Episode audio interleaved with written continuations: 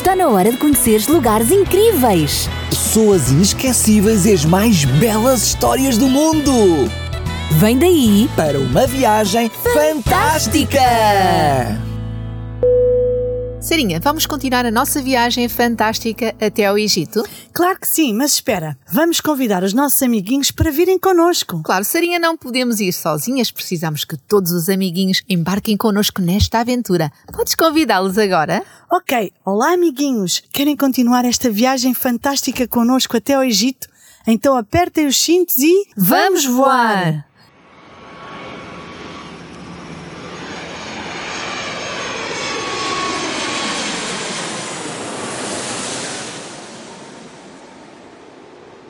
Bom! Acabamos de aterrar no Aeroporto Internacional do Cairo.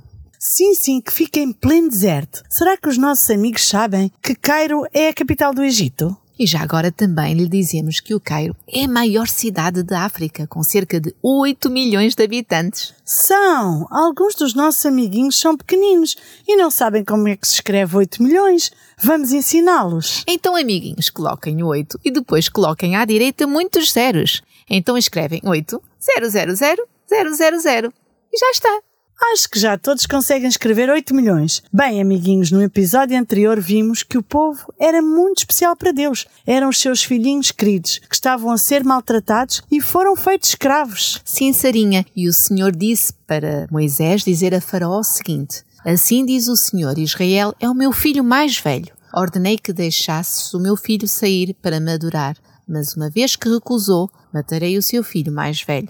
São, e cada família devia fazer algo antes desta praga terrível. É verdade, cada família sozinha ou ligado com outras devia matar um cordeiro ou um cabrito e passar um pouco de sangue nas laterais e no alto das portas da sua casa, onde o cordeiro foi comido. Isso mesmo, assim o anjo destruidor, à meia-noite, não ia entrar nessa casa. E nessa mesma noite, Sarinha deviam assar a carne no fogo e comê-la acompanhada de folhas verdes ama- amargas e de pão sem fermento, conforme disse Moisés. Ah, e também já deviam estar vestidos para a viagem, com as sandálias nos pés e o cajado na mão. Sim, e também deviam comer a sua última refeição no Egito rapidamente, pois era a Páscoa do Senhor. E o Senhor declarou: Nessa noite passarei pela terra do Egito e matarei todos os filhos mais velhos, mas o sangue servirá de sinal e marcará a casa onde vocês estão. Quando eu vir o sangue, passarei por sobre aquela casa, e quando eu ferir a terra do Egito, a praga de morte não os tocará. É verdade, e a Páscoa devia lembrar a todos a sua libertação da terra do Egito.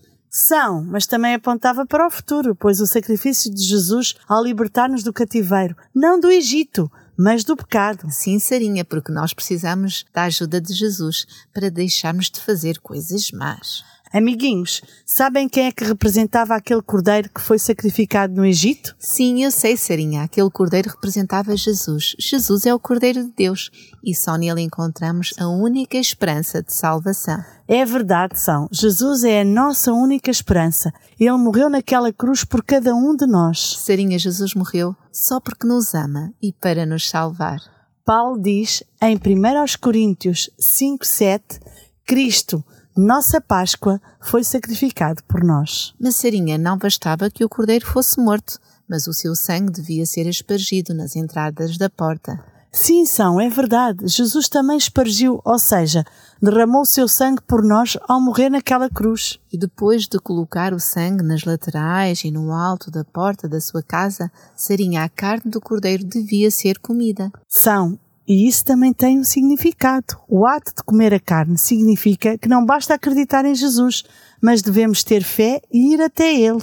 É isso mesmo, Sarinha. E assim, ao comer, vamos receber constantemente força e nutrição espiritual da sua palavra, que é a Bíblia. São, e as folhas amargas também tinham um significado. Elas indicavam a amargura do cativeiro egípcio. Realmente foi uma vida muito dura, a sua. Sarinha, e os pais? Não tinham fermento. Eu sei que não são, porque o fermento simboliza o pecado, isto é, aquelas coisas erradas que ainda fazemos e não deveríamos fazer. E nesta altura o fermento era tirado de casa, sabiam? Ai, sim. Sim, assim também nós deveríamos afastar de uma vez por todas o fermento, ou seja, o pecado da nossa vida, não é, amiguinhos? É isso mesmo.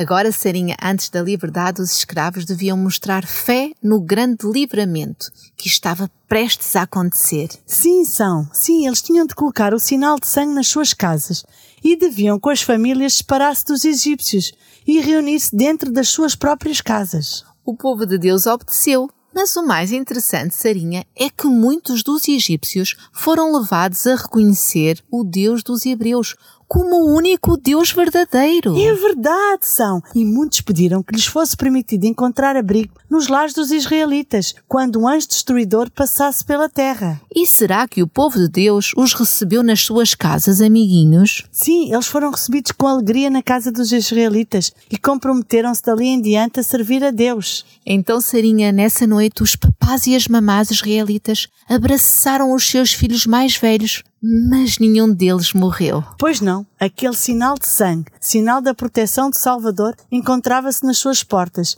e o destruidor não entrou na casa dos israelitas. Mas no Egito, em todas as casas havia um morto. Até o filho mais velho do faraó tinha morrido. São, lembro-me daquela vez em que o faraó, cheio de orgulho, exclamou: Quem é o Senhor, cuja voz eu ouvirei para deixar ir Israel? Não conheço o Senhor, nem tampouco deixarei ir Israel. Pois agora o faraó chamou a Moisés e Arão de noite e disse o seguinte: Podes ler, Sarinha? Levantai-vos, saí do meio do meu povo, tanto vós como os filhos de Israel, e ide, servi ao Senhor como tendo dito. Levai convosco vossas ovelhas, vossas vacas, como tendes dito, e ide, e abençoai-me também a mim. Ah, Sarinha, agora Faraó estava a dizer: Ide e abençoai-me também a mim. Se tivesse dito isto antes, nada disto teria acontecido. São, e os conselheiros do rei e o povo também lhe pediram para que partissem, porque diziam: se eles não forem todos, seremos mortos. Sabem, crianças, todas aquelas pragas em que Deus manifestava o seu poder reacenderam novamente a fé no coração dos escravos. E naquela mesma noite, os israelitas partiram de Ramsés rumo a Sucote. E eram tantos. Imaginem que havia cerca de 600 mil homens, sem contar as mulheres e as criancinhas. Era muita, muita gente, são. Mas não foram sozinhos, Sarinha. Ai, não. Não, saiu com eles uma mistura de gente que não era israelita. Alguns deles acreditavam em Deus, mas outros, um número muito maior, desejavam apenas escapar das pragas e outros apenas sentiram curiosidade e foram com a multidão. São, e quando eles partiram, levaram imensos rebanhos de ovelhas, bois e outros animais que eram seus. Sim, pertenciam aos israelitas. Sim, Sarinha, Jacó e os seus filhos haviam trazido consigo rebanhos e gado para o Egito. E estes tinham aumentado em número. Mas eles apenas levaram que já era deles. Sim, sim, Sarinha. Mas eu acho que falta alguma coisa, quer dizer, uma recompensa pelos seus anos de trabalho como escravos. Afinal, nada lhes tinha dado nada lhe tinha sido oferecido. O que é que achas? Ah, quase que me apetecia de dizer. São. Os israelitas, antes de partirem, pediram aos egípcios que lhes dessem roupas e objetos de prata e ouro, e o Senhor fez os egípcios serem bondosos com o povo, de modo que eles lhes entregaram tudo o que pediram. Muito bem, era mais que justo. Assim, os israelitas receberiam o pagamento de tantos anos de trabalho e ficaram com alguma das riquezas dos egípcios. São, e o mais interessante é que os egípcios estavam desejosos de se livrarem dos israelitas e não recusaram nada. Deram-lhes imensas coisas. E agora, o que é que irá acontecer? Amiguinhos, o resto da história vai ficar para o próximo episódio. Mas antes de nos despedirmos, quero agradecer a Deus o sacrifício de Jesus na cruz para nos livrar, não do Egito, mas do pecado.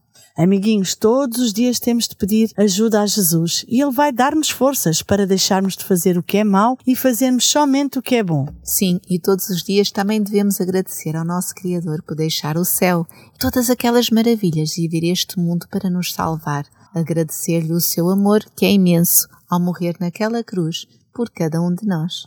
Todos os dias, amiguinhos, vamos tirar um tempinho para ler a Bíblia, a Sua palavra, e através dela Jesus vai falar comigo e contigo. Agora, vamos despedir-nos. Adeus, amiguinhos! Grandes e pequenos, cheinhos ou magrinhos, que Deus vos abençoe hoje e sempre. E não esqueçam, vamos continuar juntos até ao Egito nesta viagem fantástica.